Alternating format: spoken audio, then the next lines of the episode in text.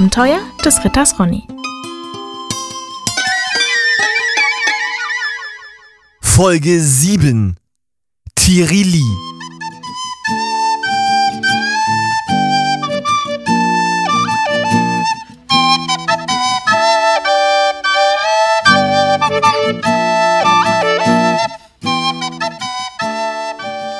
Moin, ich bin Ronny von Rumpelsburg und unterwegs im Auftrag meines Vaters, dem Herzog Rüdiger von Rumpelsburg, König Carsten den dreieinhalbsten König von Uer, meine Dienste anzubieten. Und wir sind, ich, also Ronny von Rumpelsburg und der Kurierknappe Ongpanch, dem ich das Leben gerettet habe, sind im äh, Fernhandelsdorf Commerzia angelangt. Und wie wir dort im grünen Krug saßen und chillten, da wurde meine Tasche geklaut. Nun also hatten wir den Dieb auf den Straßen von Commerzia gestellt.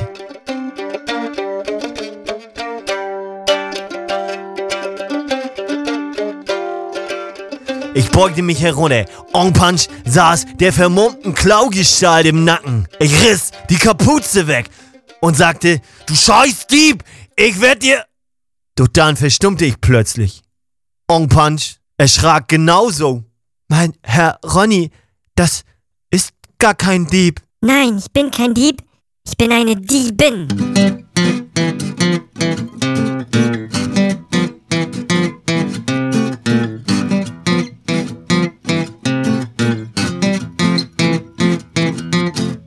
Oha!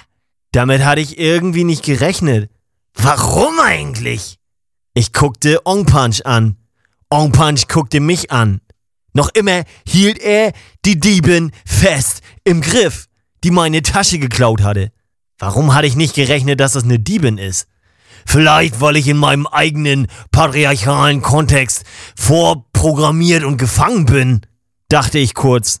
Aber dann dachte ich auch wieder, naja gut, durch die Kapuze habe ich das nicht gesehen, ne? Also, ja, warum eigentlich auch nicht? Wie auch immer, diese Person hatte meine Tasche gestohlen.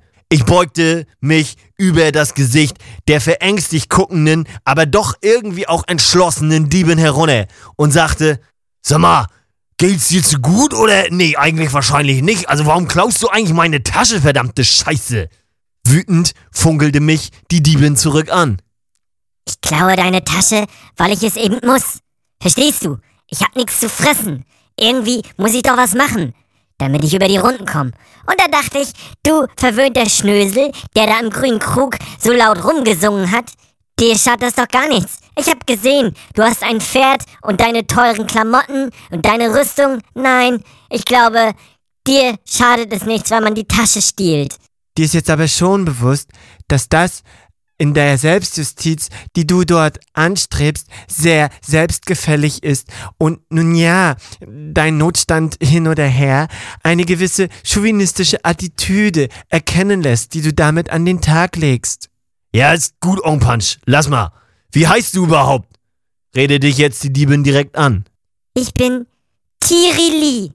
Tirili? Was ist da denn für ein blöder Name?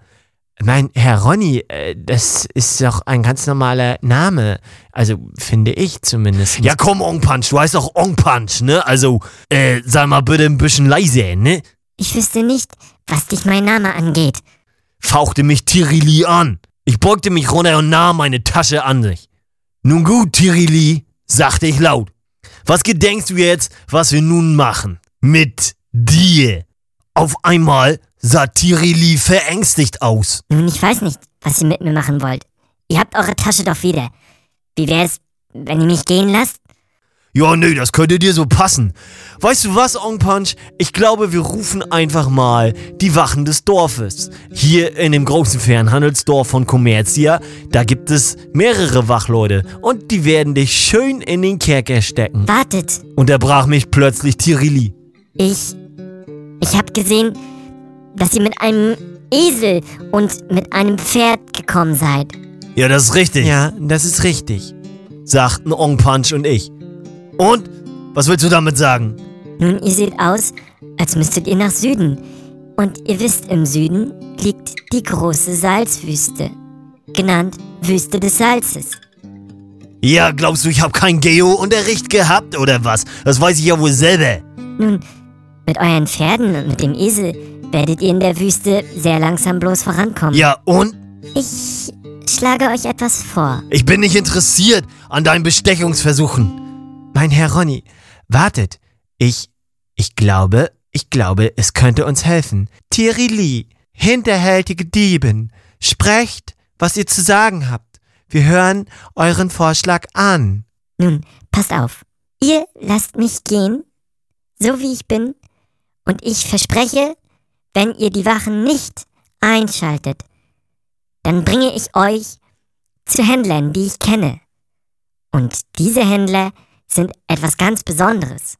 Sie kommen noch weiter aus dem Süden, also noch viel, viel weiter aus dem Süden, weit hinter der Hauptstadt Uerjen. Es sind sehr wohlbekannte und wohlhabende und doch sehr geschickte Händler.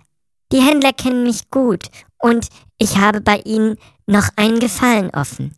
Sie könnten euch zwei Kamele besorgen. Mit diesen Kamelen könntet ihr die Wüste des Salzes schneller und präziser durchqueren, als wenn ihr den schlechten Weg, der eh immer unter Sanddünen verweht ist, mit dem Esel oder dem Pferd zurücklegen müsstet.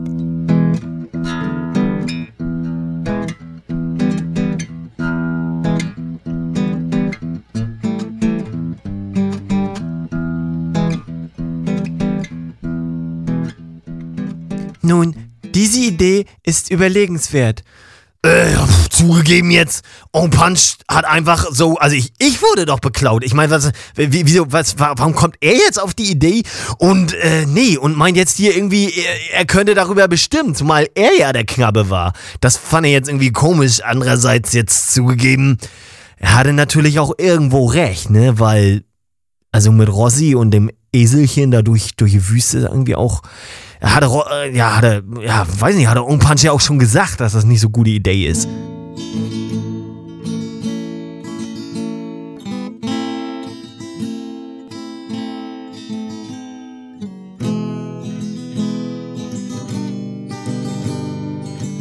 Ich beuchte mich leise zu Ong Punch rüber.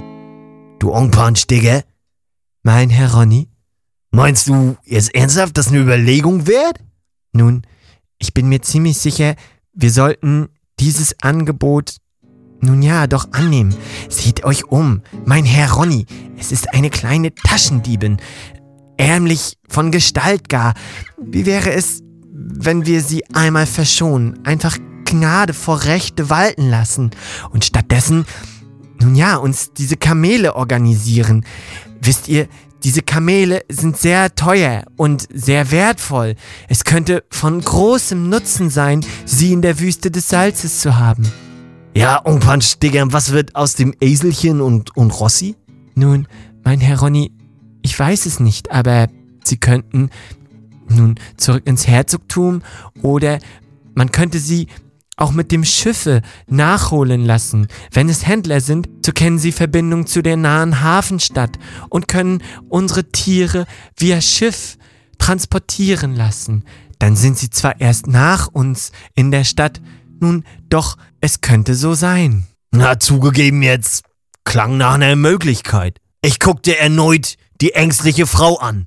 Sie schien noch immer wütend und ängstlich und doch entschlossen zugleich. Eine komische Melange von irgendwie all den drei Sachen drinne, so, also in sich zusammen, also wie, also weiß nicht, so, also kennt ihr das, wenn ihr so ähm, noch äh, jetzt Bier vom, vom, vom Vorabend habt und dann aber irgendwie schon Durst, dann macht ihr da Wasser rein, dann stellt ihr aber fest, dass eigentlich Wein jetzt nicht schlecht wäre und dann macht ihr den Wein auch noch oben, so in, des, in, in den Bierkelch oben drauf und dann noch ein bisschen Schafsmilch, weil die irgendwie ja gesund sein soll und dann sind so Flocken im, kennt ihr da, also so, so eine Melange irgendwie, nur das wären ja vier und bei ihr waren ja nur drei Emotionen äh, na ist auch egal. Jedenfalls so guckte sie, diese Taschendiebin Tirili.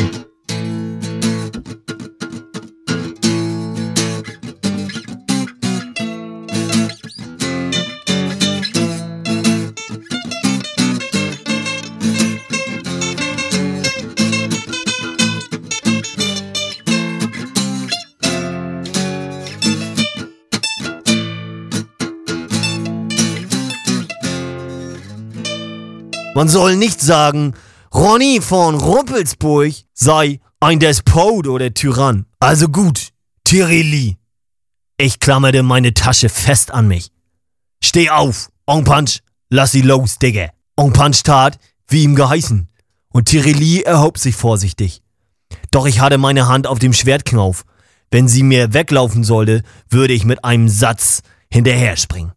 Und jetzt schön langsam, Tirili. Du gehst voran und gehst zu den Händlern. Heute? Jetzt in der Nacht? Ja, nee, in zwei Wochen oder was? Natürlich jetzt in der Nacht. Du glaubst doch nicht, du kannst uns beklauen und dann warten lassen? Ist nicht. Du gehst voraus. Tirili seufzte. Doch dann drehte sie sich vorsichtig um. Tirili, ne, Digga? Ja? Wenn du läufst, ne, stoß ich dir das Messer in den Rücken. Jetzt lächelte Tirili plötzlich. Nicht nötig. Außerdem würde ich dir eh weglaufen. Aber ich weiß zu schätzen, dass ihr Gnade gezeigt habt. Ich bringe euch zu den Händlern. Warte kurz, sagte ich noch. Hier. Ich griff das Brot, was ich noch in der Tasche hatte, weil ich hatte es mir eingesteckt in der Herberge, im grünen Krug halt, ne, um später was zu essen, und gab es ihr. Digga, dann brauchst du nicht klauen, ne? Jetzt lächelte Tirili. Danke. Folgt mir. Tirili führte uns durch die dunklen Gewimmel des Fernhandelsdorfes, das größer war, als ich dachte. Warum ist das eigentlich ein Dorf? Und also eher wie eine Stadt oder weiß ich nicht, ich, irgendwas komisch. Ong Punch folgte auch auf dem Fuße. Schließlich kamen wir in einer verwegen guckenden, eher runtergekommen wirkenden Scheune an. Was ich damals noch nicht wusste, es war nicht irgendeine Scheune, es war die Karawanserei von Commercia. Tirili klopfte ein spezielles Zeichen an die große geschlossene Tür der Karawanserei. Und mit einem Knack ging die Tür auf.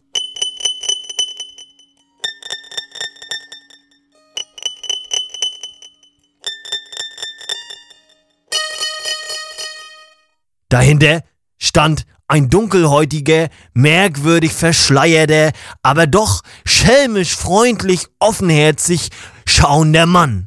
Und was Ong Punch und mich, Ronny von Rumpelsburg, in dieser Karawanserei in Commercia erwarten sollte, mit der frechen Diebin Tirili, die jetzt auf einmal doch ganz in Ordnung schien, das erzähle ich euch beim nächsten Mal.